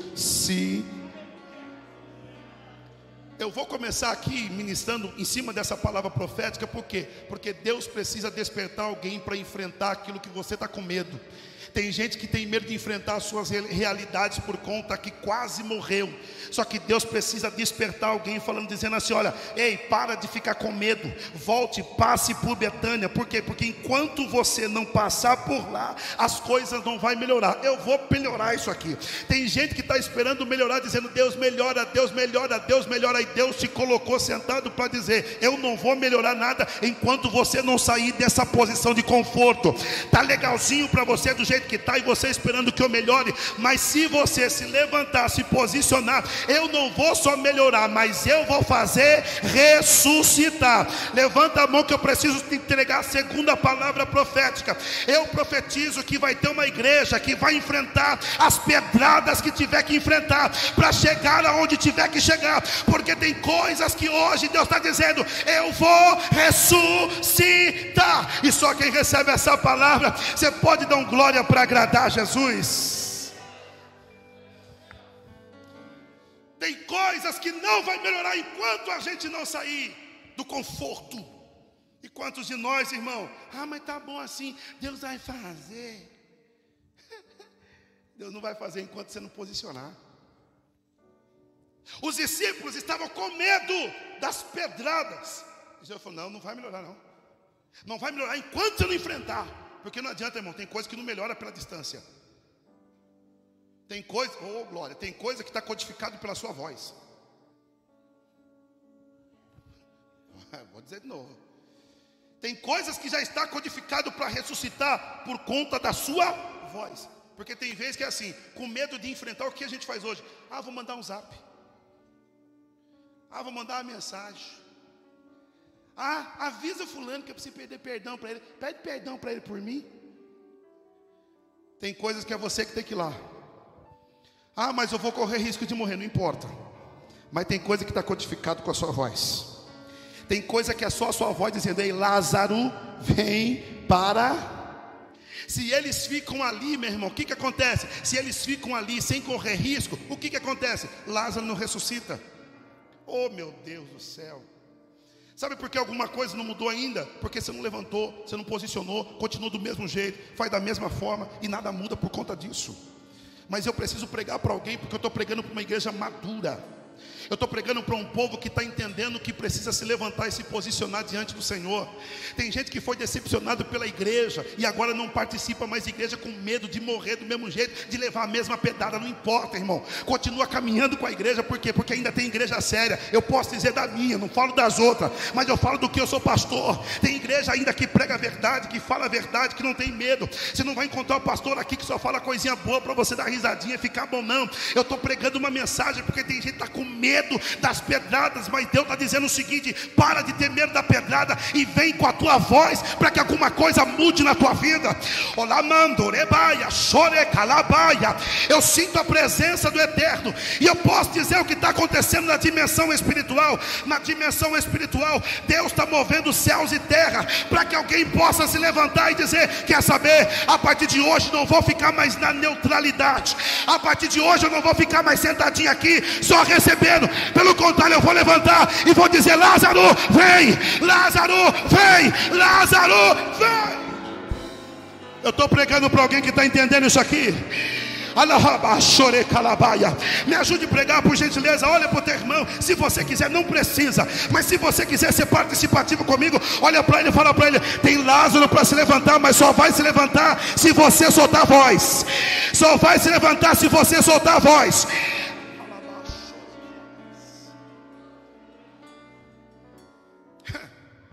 Primeira desculpa que eles dão: ah, vai melhorar. E quantas vezes a gente falou isso aí, gente? Quantas vezes com medo de enfrentar algumas coisas, vai melhorar. Você quer ver? Ó, ó a segunda coisa que eles vão filosofando. Lá no versículo de número 16, tinha que ser Tomé. Já que não vai melhorar, é o que Tomé diz. Ah, então foi o seguinte: vamos lá para morrer com ele. Jesus falou para ele: vamos enfrentar as pedras, vamos voltar para Betânia. Aí um fala: não, tá deitado, tá dormindo, vai melhorar. Aí o outro chega: ah, não, tá, já que não vai melhorar, então foi o seguinte: vamos lá então para morrer com ele. Meu irmão, já começou tudo, é? Ai, ai, ai. Olha que interessante o que, o que esse texto vai dizer. Tomé, aqui ele já está iniciando com o pensamento e. Sabe por que, que muita coisa não deu certo na tua vida? Porque já começou. Antes de começar, eu já falo: ih, já não vai dar certo. Já estou até vendo. Começa mais dizendo assim: ih, já vai frustrar, ih, já vai acabar. Enquanto começar da maneira errada, tem como no final dar certo. Está começando já sem ânimo, está começando sem estímulo. E quando começa sem estímulo, ainda que chegue no meio do caminho, não vai ter autoridade na voz para mandar Lázaro sair para fora. Se é para começar, comece animado, comece fortalecido, comece com autoridade. Só que Jesus dá brecha para esses aqui, para isso que eles estão falando. Primeiro um fala, vai melhorar. Fica esperando que Deus faça alguma coisa. Só que Deus falou: não, é você que tem que se levantar e enfrentar o que tem que enfrentar para que as coisas possam acontecer. Então quem tem que se levantar é você. Olha para o teu irmão e diga: Deus está jogando a responsabilidade para você hoje. Tem algumas coisas que precisa mudar na sua família que você está esperando de Deus. Aí Deus olhou para dizer assim: Mas eu estou esperando de você. Aí depois, tem gente que, ai não, vamos lá tentar então. Ah, eu já sei que não vai dar certo. Eu já sei que vai dar errado. Ei, já está começando com o intuito errado. Está na hora de mudar isso aí. Não comece as coisas já pensando negativamente, que não vai dar certo, que não vai virar, que não vai acontecer. Os discípulos estão com medo de uma pedra, e os medos que vêm sobre nós nos faz ter pensamentos errôneos. Mas em nome de Jesus, posso declarar uma palavra de Deus para a tua vida? Deus vai mudar a maneira, até a nossa maneira de pensar, gente. Ainda que nós enxerguemos pedras, nosso pensamento vai ser: não, se Jesus foi que chamou, nós vamos chegar aonde temos que chegar. Olha o que Jesus faz para desmontar isso aqui. O texto vai dizer que Jesus, ele olha assim no versículo 11: falou, pois, e disse: Lázaro, nosso amigo. Diga assim: nosso amigo. Diga mais forte: diga nosso amigo. Por que, que Jesus chamou Lázaro de nosso amigo? Ele poderia falar, Lázaro, meu amigo. Só que ele falou nosso. Sabe por quê? Porque às vezes a gente é assim. com medo de enfrentar alguns ambientes, com medo de algumas coisas, é melhor a gente desassociar os nossos relacionamentos. Ah, eu vou pegar um pouquinho mais fundo aqui porque eu estou na minha igreja. Quantas amizades acabou porque você ficou com medo de pedir perdão? Quantos relacionamentos você se afastou com medo de enfrentar uma situação que não foi favorável para você? Foi um campo hostil. Aí você falou: Ah, prefiro nem ter mais relacionamento do que enfrentar isso de novo. Porque de verdade, enquanto Lázaro tinha saúde, era amigo. Agora que Lázaro está morto, hum, é amigo de Jesus. Só que Jesus quebra isso e fala: Não, não é só meu amigo, é nosso. Hum, é nosso amigo. O que, que Jesus está dizendo? Não foi só eu que comia lá quando eu ia na casa dele. Não foi só eu que bebia quando eu ia lá na casa. Não era, não era só eu. Quando ele estava bem, nós tudo passava lá, não passava? Passava. Agora vocês não querem voltar lá por causa de uma pedrinha. Quantos medos, gente? Eu estou pregando aqui, sabe o que Deus está dizendo para mim? Deus vai fazer você lembrar de pessoas que você precisa ir lá e tratar algumas situações, viu? A nossa geração hoje tem medo de pedir perdão. A nossa geração hoje tem medo de enfrentar os ambientes porque são hostis. E eu entendi quando Deus disse essa palavra para mim. Eu entendi. Até porque Deus conhece cada coração, cada pessoa que está aqui. Jesus está dizendo aqui, Ele é o nosso amigo, é o nosso. Você lembra de todos os seus amigos? Quando estava tudo bem, você ia lá, e agora? Que não ficou legal, que ele falou mal, ah, então agora eu não vou voltar mais, não vou falar mais com ele, não vou falar mais com ela. Deus o livre, Deus me, liber, Deus me libertou dele. Tem vezes que não, irmão. Tem vezes que Deus vai mandar, passa por Betânia de novo. Ai, pastor, queria nessa manhã uma palavra tão animadora. É essa. Levanta e passa por Betânia. Para de ter medo das pedras. Jesus aqui vai falar, Ele é o nosso a. Só que aqui, irmãos, olha o detalhe. Os discípulos estão com medo. Falou que vai melhorar, falou que, não tem jeito, está morto, e, e vamos lá para morrer com ele. E Jesus tentando contornar. É, é de, de, primeira instância é uma compreensão por estar tá medo, por ter, pelos discípulos ter medo. Porque realmente corria o risco, e os judeus naquele tempo pegavam a pedra e não brincavam de ah, vão ameaçar. Não é igual hoje que a gente. Lembra quando você era novinho, você ameaçava de, de brincar de luta? Aí você fala, vem primeiro, vem você, vem primeiro, vem você, vem primeiro. Não, não tinha não. Vocês, quem atirasse a primeira pedra, todo mundo atirava junto. Então ele sabia que o risco deles era de morrer. É entendível isso aqui. Só que agora, presta atenção nessa parte, que é muito importante, que eu acredito que Deus quer falar muito forte com a gente. Os discípulos estão com medo das pedras que estão nas mãos dos judeus, porque eles estão correndo risco de morte. Estão correndo risco de. Agora, nessa mesma Betânia, depois de dois dias, o texto diz que Lázaro também já morreu. Lázaro já morreu. Só que nós lemos o capítulo 21 de Mateus, que Jesus agora está saindo de Betânia, e em Betânia havia uma figueira. E quando Jesus está saindo, Jesus olha para a figueira e vai ver se nela tem fruto. E o texto diz que nela não tinha fruto, senão folhas.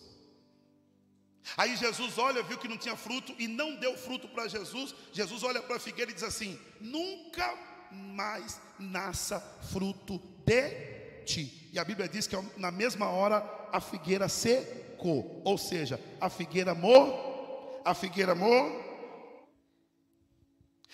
a realidade aqui parece que em Betânia, o solo de Betânia, as coisas são favoráveis para morrer. Eu olho aqui e tem Lázaro morto. Os judeus querendo matar os discípulos novamente por conta, junto com Jesus, por conta de Jesus se manifestar como divindade. E agora também nós vamos ver uma figueira, que mesmo no solo, ela também morreu.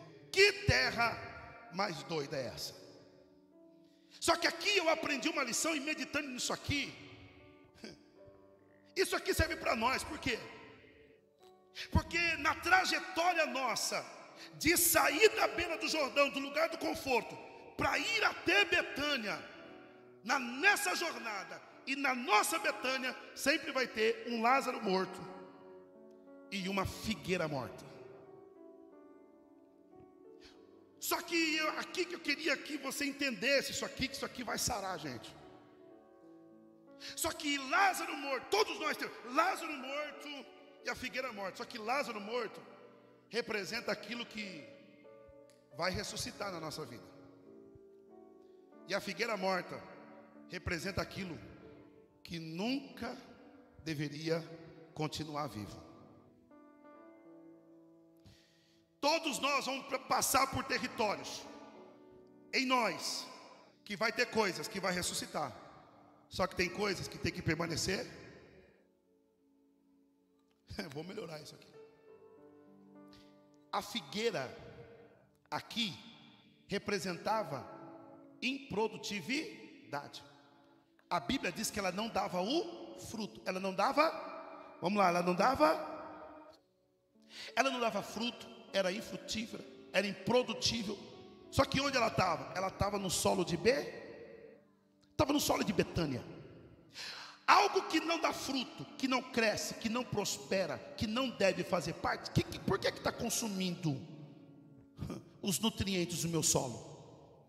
Aí Jesus falou: não, território de Betânia, território que pode representar o meu coração, aquilo que não dá fruto tem que permanecer morto. Mas Lázaro, que é vida, que é nosso amigo, esse sim tem que ressuscitar. Vou explicar bem devagar isso aqui, por quê? Porque tem coisas na sua vida que precisa continuar morta. E tem coisas na sua vida que precisa ressuscitar. O que é que precisa ficar morto na tua vida? Posso falar? Aquilo que não dá fruto, aquilo que não prospera, aquilo que só está consumindo você, aquilo que só está extraindo nutrientes da tua terra, mas que não dá resultado nenhum. Isso tem que continuar morto. Só que Lázaro, que é amigo, que tem vida, esse aí você tem que esforçar para chegar até lá e falar: Lázaro, vem para É algo que Deus falou comigo e eu queria que você entendesse de uma maneira muito simples. E vocês sabem que eu sou pentecostal teotutano e eu queria levar para uma dimensão pentecostal teotutano, só que Deus falou: eu preciso curar hoje. E a cura ela vai ser interior hoje aqui para nós sairmos restaurados. Quando a gente identifica o que é Lázaro, o que é figueira, a gente não se perde. Então você me ajude a pregar? Diga para alguém que está do teu lado, diga para ele, você precisa identificar quem é Lázaro e quem é a figueira.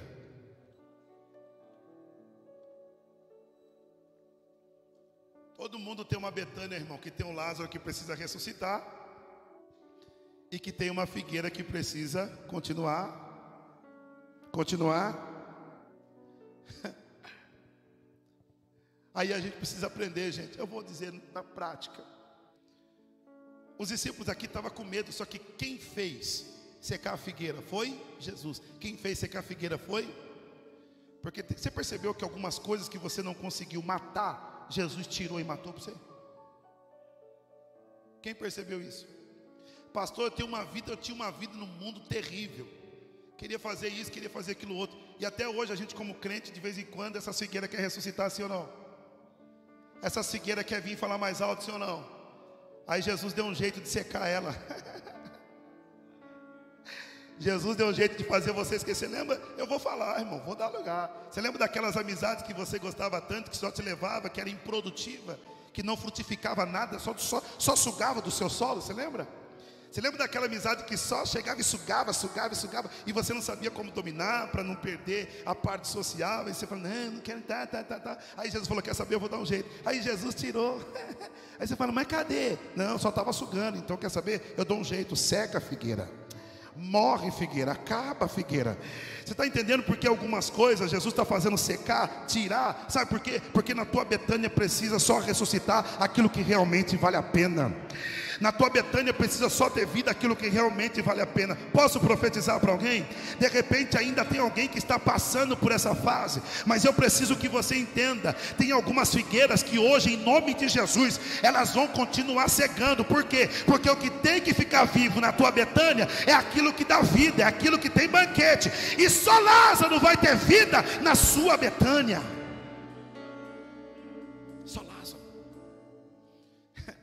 Quando a gente entende isso, a gente não se perde. Justamente passando por Betânia, era improdutividade. Só que quando, imagine a cena, gente, quando Jesus está de frente com a figueira, viu que era improdutiva. Jesus olhou para a figueira e disse o que para ela? Nunca mais nasça fruto de, diga assim, nunca mais.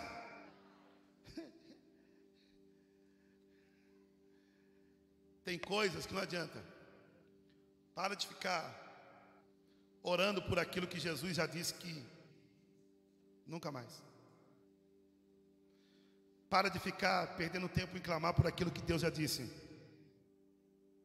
Nunca mais. Se Deus disse nunca mais, por que, que vai ficar clamando por aquilo que já era? Agora Deus está fazendo você identificar aquilo que realmente precisa ter vida. Eu falo aqui de algumas áreas porque Jesus precisava mexer com o âmago de algumas pessoas. Tem relacionamentos que não estão tá bem. Tem famílias que não estão tá bem. Por conta que figueiras querem ressuscitar na tua vida e você percebeu que essa figueira não deveria estar tá viva, já deveria estar morta.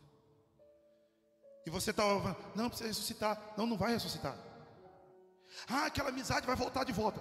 Deus está dizendo para mim: nunca, nunca, nunca. Pastor, é difícil dizer isso, né? Mas é. Coisas que sugam, que acaba com os nutrientes da tua casa, da tua família, do teu ministério, da tua chamada. Deus está dizendo aqui: nunca. É que a gente, quando ouve isso aqui, a gente não quer ouvir isso aqui. Só que eu, como pastor, eu seria irresponsável de não pregar isso aqui. Eu sempre falo aqui que quando Deus ele quer abençoar alguém, Ele não só dá coisas, mas Ele também nos dá pessoas. Só que quando Deus às vezes quer também fazer alguma coisa, Ele não dá pessoas, Ele também tira pessoas. Às vezes Deus tira algumas pessoas para que você consiga chegar onde tem que chegar, fazer o que tem que fazer e ser o que tem que ser. Eu estou pregando essa mensagem por quê? Porque depois de hoje, Lázaro vai ressuscitar. Aquilo que precisa estar vivo vai permanecer vivo na tua vida.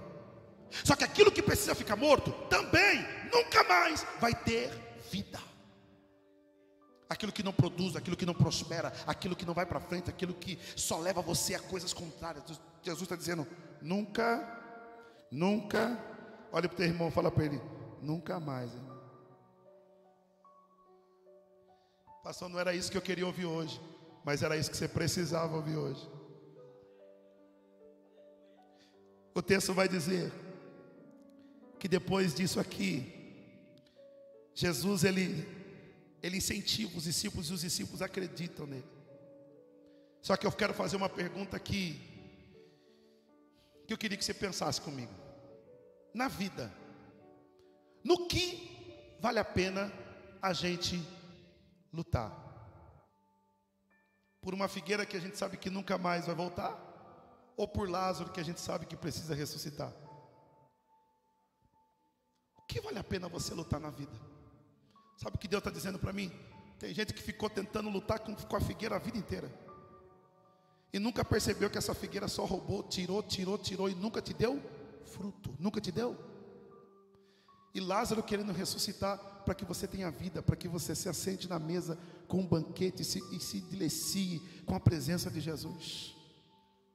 Jesus chega diante de, de um banquete junto com Lázaro e tem banquete, tem pão, tem alimento. Jesus chega diante de uma figueira e não tem nada. Posicione a sua vida diante da figueira que você até hoje se posicionou. O que, que essa figueira fez? O que, que essa figueira te deu? Nada. Só sugou, só tirou o que te trouxe de bom. Nada. Agora o que, que Jesus tem para você? o que, que a casa de Deus, o que um banquete, olha o banquete, meu irmão, aqui já tem uma mesa preparada, tem um banquete preparado de Deus para você. Mediante a esse banquete, você pode ter certeza que o que Cristo tem vai fazer você viver algo para a vida eterna. Deixa eu te perguntar: o que, que você está vivendo na sua vida? Quais são as escolhas que você está fazendo?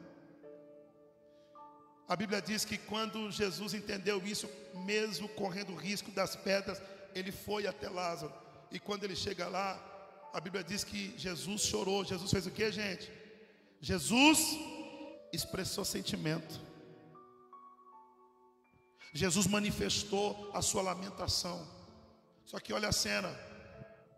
Diante da figueira, ele disse: Nunca mais nasça fruto de ti. Ignorou e foi embora. Diante de Lázaro, ele chorou, expressou o sentimento e ainda ressuscitou ele. Pastor, o que significa isso? Em nome de Jesus hoje, você precisa sair com esse princípio. Você precisa chorar por aquilo que Jesus chora. E você precisa aprender a ignorar aquilo que Jesus ignora. Tem muita gente fazendo o contrário. Tem muita gente chorando por aquilo que Jesus ignora e ignorando por aquilo que Jesus chora. Manda shoyalabas. Que essa palavra possa penetrar no teu coração e você ter a mente de Cristo. Pastor, mas Jesus era Deus e tal. Meu irmão, é por isso que nós devemos ter a mente de Cristo. Porque se Jesus manifestou a sua lamentação, o seu choro diante de Lázaro, a gente precisa aprender a chorar por aquilo que realmente vale a pena chorar. A gente precisa aprender a ignorar aquilo que vale a pena ignorar, para nós vivemos grandes realizações. Se tem algo, fique de pé, fique de pé. Eu, eu não vou, não vou mais além. Eu, eu quero ir até aqui porque eu preciso fazer um convite. Aleluia. Eu preciso fazer esse convite. Tem pessoas que deixou a figueira muito tempo viva e não estavam entendendo por que, que algumas coisas secou, morreu, acabou. Sabe por quê? Porque Jesus precisava dizer para você que na sua Betânia, que é o seu coração, a única coisa que deve ficar vivo é Lázaro. É aquilo que pode fazer você prosperar, é aquilo que tem um banquete preparado para você. Era o mesmo solo. E aí entra a questão: quem é que você escolhe? A figueira ou Lázaro? Ah, pastor, eu não sei, estou indeciso. Ei, até quando essa figueira vai ficar sugando os nutrientes da tua vida e você aí vivendo uma vida chorando por aquilo que não vale a pena chorar? Você percebeu que às vezes você perdeu tempo chorando e por algo que nunca mudou, nunca deu fruto, nunca fez nada por você. E Jesus está dizendo: Ei, escolha estar do meu lado, porque você vai ver, eu vou chorar com você, eu vou expressar o meu sentimento com você. Eu quero fazer um convite, porque eu não preguei essa palavra em vão. Eu sempre entendo quando Deus fala comigo. Eu preguei até de uma maneira que habitualmente eu não estou acostumado. Mas eu entendi aquilo que Deus queria tratar conosco nessa manhã. Nós precisamos chorar por aquilo que Jesus chora. Nós precisamos ignorar aquilo que Jesus ignora. E de verdade, no seu coração, você sabe disso. E quantas vezes você chorou por aquilo que Jesus ignora e nada mudou? Só que você quer mudança? Tome uma posição hoje. Corra risco, pastor. Se eu tomar uma posição, eu corro o risco de receber pedrada dos amigos, pedradas de um monte de gente. Eu corro o risco de morrer, não importa. Deixa eu te dizer uma coisa: quando você faz a melhor decisão da sua vida, você não morre, pelo contrário, o nome do Senhor é glorificado na sua decisão. Eu estou fazendo um convite aqui essa manhã. Um convite para aqueles que ainda não entregou sua vida para Jesus. Um convite para aqueles que estão distanciados dos caminhos do Senhor. Eu queria que você que entendeu essa palavra saísse do teu lugar e viesse para o altar. Eu queria que você entendesse essa palavra e lutasse por aquilo que realmente vale a pena. Eu sei que tem mais gente que está aqui. Eu queria que a igreja orasse em espírito enquanto as cadeias são quebradas em nome de Jesus. Chega de chorar por aquilo que não vale a pena chorar. Está na, tá na hora de você chorar por aquilo que realmente vale a pena você chorar. Pode vir, pode vir mais gente, vem mais gente, vem se prostrar diante do altar. Vem, está vindo mais gente, vem mais gente, pode vir, pode vir. É o que vale a pena, é o que vale a pena, é o que vale a pena chorar. Pastor, já vivi tanta coisa na minha vida e nada mudou. Sabe o que eu estou apresentando para você? O único que pode mudar. É o único que pode mudar. Eu vou cantar e você tem uma oportunidade de sair do teu lugar e vir voltar. Enquanto eu quero pedir os presbíteros, me ajuda aqui, se posiciona aqui, pastores, me ajuda aqui.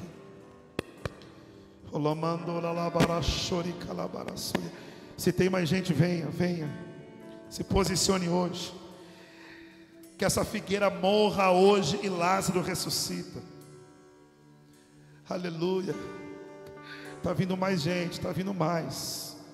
Cante ao Senhor, cante. Eu tenho um Deus que não vai deixar essa. Está vindo gente. Ajuda aí, Daniel, a arrumar aqui.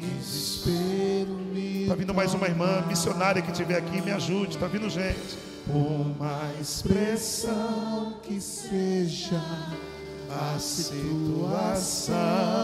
Isso, me ajuda aqui, missionária Ana. Na palma. Presbítero Celso, me ajuda aqui. Evangelista Bruno, me ajuda aqui. Eu tenho um Deus que não vai, que não vai deixar essa luta me matar, o desespero me tomar, uma expressão, Uma expressão que seja a situação, o controle ainda está na palma, na palma de suas mãos. o choro. O choro dura uma Tá vindo mais gente, vem, vem, tá vindo gente para ser curada. Tá vindo gente para ser curada essa manhã, essa manhã. Abraça aí, missionária Ana, pode orar por ela. Olebara chorecala, vem, vem, vem. Chega de ficar uma vida infrutífera. Na tua Betânia, Lázaro precisa ter vida. Ole mandore la bara chorebe kala mandore la baia. Oh, ainda que a figueira não floresça, que não haja fruto na vide e o produto da oliveira todavia me alegrarei, todavia me alegrarei, todavia me alegrarei.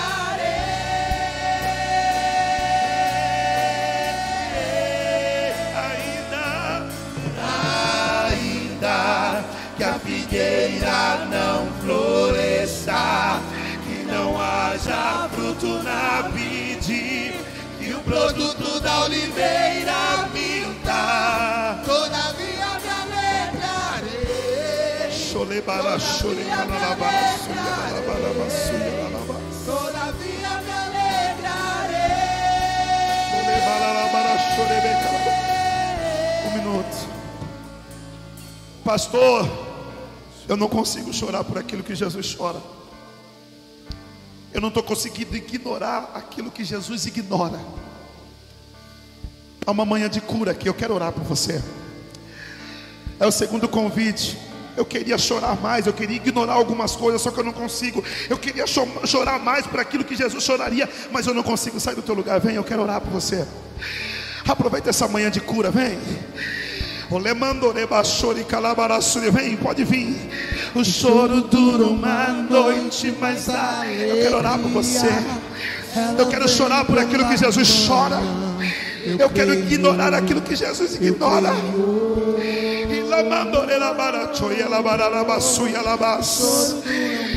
Você vai sair daqui curado essa manhã. A figueira não vai dominar mais a tua Betânia, não. A tua figueira, a figueira vai ficar morta. Oh, ainda que a figueira não floresça não haja fruto na vide. E o produto da oliveira missionária Ana aqui. Abraça ali filhinha. E todavia em nome de Jesus todas as figueiras que queriam ressuscitar figueira que não dava fruto que não dá vai permanecer morta em nome de Jesus. Ainda que a figueira não floresça não haja fruto na vide e o produto da oliveira minta. Todavia me alegrarei. Chore la baraba, chore le E todavia, oh, eu tenho um Deus. No começo cante. Eu tenho um Deus. Não vai deixar Jesus está dizendo: não vai deixar a figueira ressuscitar. Você vai perceber. Aquela figueira que só roubava, só tirava nutrientes, não vai ter mais vida, não vai. Não vai ter mais, não vai. Uh! Ele está no controle. Ele está no controle da tua vida. Entenda isso. Eu tenho, eu tenho deixar essa luta me matar e desespero me tomar. Por mais pressão que seja a situação, Ele está no controle. Ele está no controle de todas as coisas. O choro, o choro dura uma noite, mas a ela vem Receba a alegria de Deus. Você pode levantar as suas mãos e adorar a Ele. Diga que você crê. Vai, ressuscita Lázaro. Deixa Lázaro ressuscitar. Solte a voz. Solte a voz, porque vai ter vida. Vai ter vida o teu casamento, que é o que vale a pena. Vai ter vida a tua chamada, que é o que vale a pena. Oh, figueira não floresça que não haja fruto na vide e que o produto da oliveira minta. Todavia me alegrarei, todavia me alegrarei, todavia me alegrarei.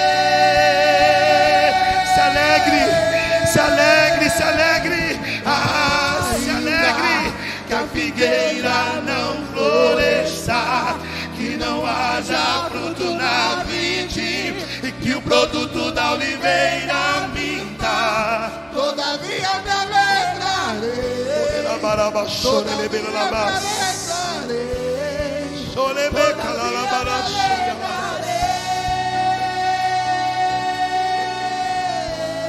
Oh, aleluia. Você pode liberar um aplauso para o Criador. Nós nos alegraremos. Oh, aleluia.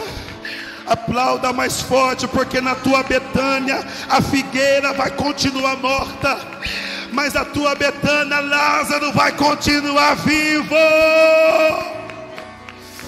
Oh, alabaraço e alabaraço e que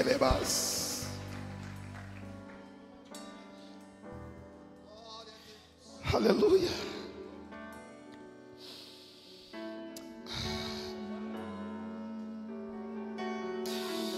tomando era man tui la labas sépia. Tui te amando e ela baroi ele ala suiki ela barashoi lebas. Libiando ele adaba yorebe kalabara suiki ela tuiki ela baratoi lebas. Tui elebas suiri ela bara tuiki ela barasuria.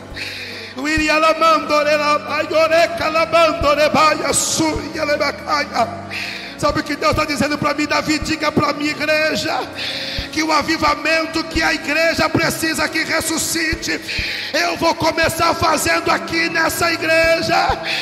Alamando ele baracho, ele becalamando, ele baracho, ele becamando. A presença que precisa estar tá viva, ela vai continuar viva na nossa vida.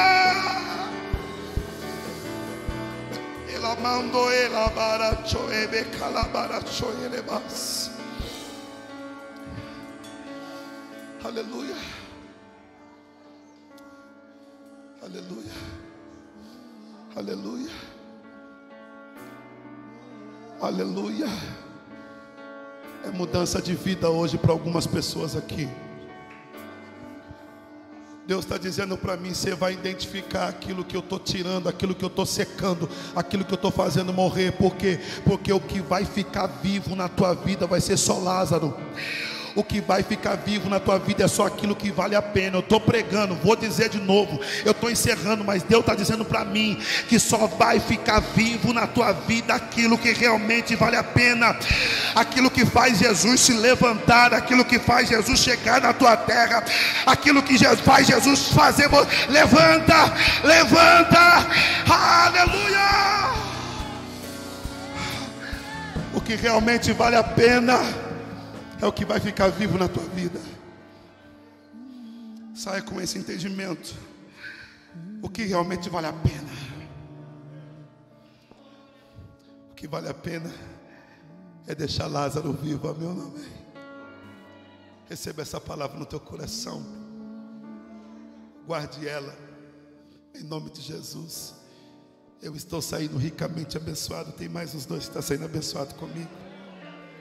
Você pode aplaudir Jesus mais uma vez.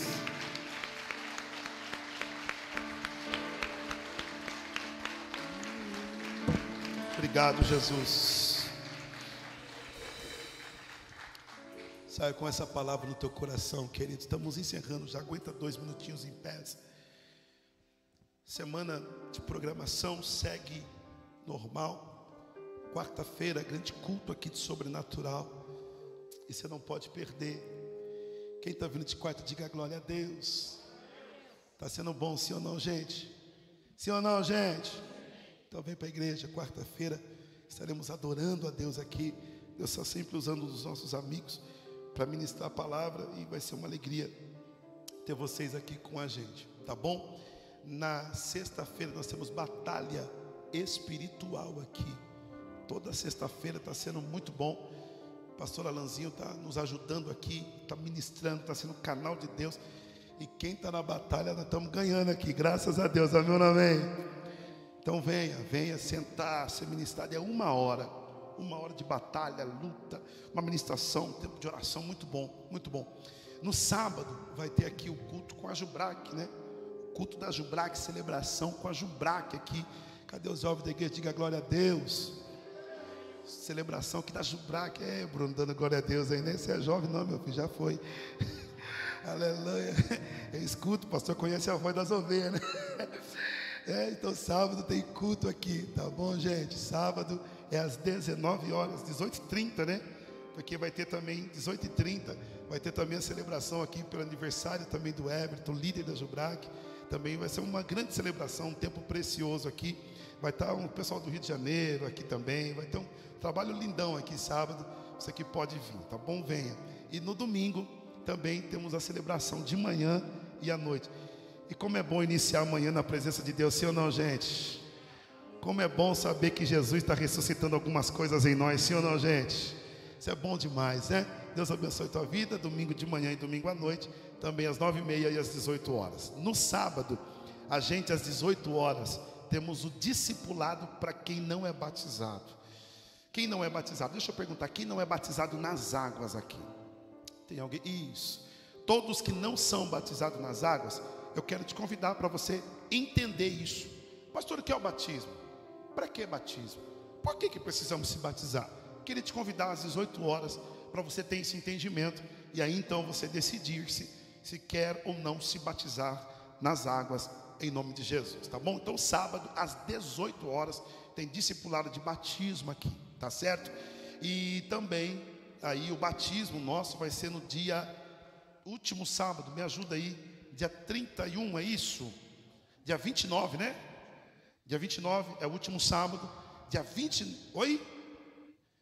28, né? Dia 28, 28 ou 29? Certeza? Olha que não é sexta aí não, né? 28? Certeza? Será? a Tomé, né? Tá com a Tomé já. 29 de julho. Mas é, é sábado? 29 que é quinta-feira? Meu Deus, gente, ó, último sábado de julho, gente. Amém ou não amém? Meu Deus, é 31, 28, 29, 32. Vamos 32 mesmo. Pelo amor de Deus. Meu Deus do céu. Sabe o que é pior do que quando o pastor não sabe? É quando as ovelhas também não sabem. Tá bom? Dia 31, o último sábado, vai ser o nosso momento aqui, tá bom? De batismo. Vamos fazer aqui na igreja, montar a piscina aqui, mergulhar. Tem os irmãos de Cabriúva para batizar, tem os irmãos também de, da Cidade Nova para se batizar. Nós vamos fazer uma festa de celebração aqui no último sábado, de um novo nascimento. Eu quero convidar toda a igreja em nome de Jesus. Tá certo, gente? Amém ou não amém? São esses os avisos, né? Em nome de Jesus. Amém? Minha primeira dama, vem para cá, em nome de Jesus. É dia 31. Deixa o Daniel confundir você não, mozinho. Vem para cá. Vem, deixa ele confundir você não. Escuta só seu esposo. Brincadeira, Dani. Você esqueceu alguma coisa, minha princesa? Não? Ah, é verdade. Pastor Zé Cláudio, veio para cá, pastor. Fez aniversário. Tem mais alguém que completou mais um ano de vida? Nós queremos orar. Ah, é, tem também o JG, também. Quem? Irmã Maria, vem para cá também, irmã Maria. Glória a Deus. Vamos apresentar, dedicar essas vidas ao Senhor Jesus. Glória a Deus. Pode subir aqui, pode subir aqui. Pode subir aqui. Vem para cá. Fica aqui, moça. Isso. Olha só, gente. Glória a Deus. Pastor Zé Cláudio. Para perguntar a idade, vocês tomaram vacina já? Não precisa perguntar a idade, só perguntar, tomou vacina ou não? Você já sabe da idade, né, gente? Isso. Está aqui. O único que não tomou foi isso aqui. hein? Hein, João Gabriel? Você pode estender a mão para cá? Vamos abençoá-los. Senhor, que alegria nós temos de poder dedicar uma data tão importante que essa semana esses teus filhos completou. Está aqui João Gabriel, Senhor. Em nome de Jesus que completou mais um ano de vida, abençoe-o, dê vitória. Está aqui a nossa irmã Maria, Pai. Continua ministrando toda sorte de bênção. Está aqui o nosso pastor Zé Cláudio, Pai. Que o Senhor tenha honrado. Continua abençoando. Em nome de Jesus, sobre esses teus filhos, Pai. Que eles vivam tudo o que eles têm direito. Nós ministramos a bênção, ministramos a proteção, ministramos saúde. Que os anos que estão por vir sejam anos de vitória. Em nome de Jesus, nós o abençoamos junto com a igreja. Para todos sempre. Amém e amém. Vamos aplaudir ao Senhor. Parabéns, pastor. Parabéns, irmã Maria. Parabéns, irmão. É, irmão. Você é crente, né, irmão? Aleluia. Amém ou não amém, gente? Deus abençoe tua casa. Opa. Vamos indo. Tropeça não. Amém, irmão. Tenha um domingo abençoado. Domingo de paz, domingo de vitória. Sabendo que se tiver alguma figueira que você está clamando para ressuscitar, não perde tempo, não. Não clama, não. Deixa ela lá. Clame por aquilo que realmente vale a pena ressuscitar, que são os Lázaros, para ter vida e vida com abundância. Amém ou não amém? Quem está saindo abençoado, diga glória a Deus. Amém. Vou passar para a primeira dama e ela vai dar continuidade até a bênção apostólica. A paz Senhor, irmãos. Davi, foi a palavra maravilhosa que Deus te usa, viu? Glória a Deus.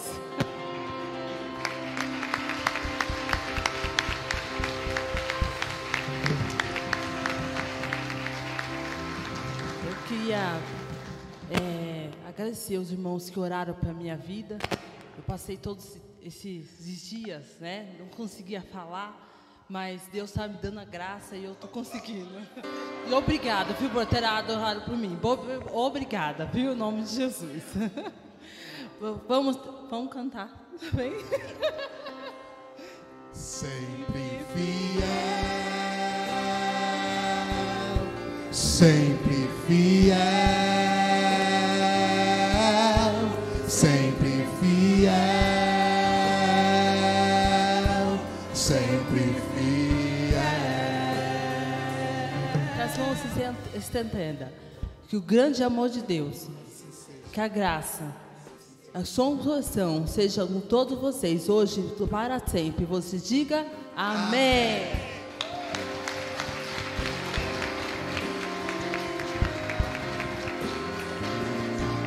Deus abençoe, gente. Vão em paz. Bom domingo, boa semana. Em nome de Jesus.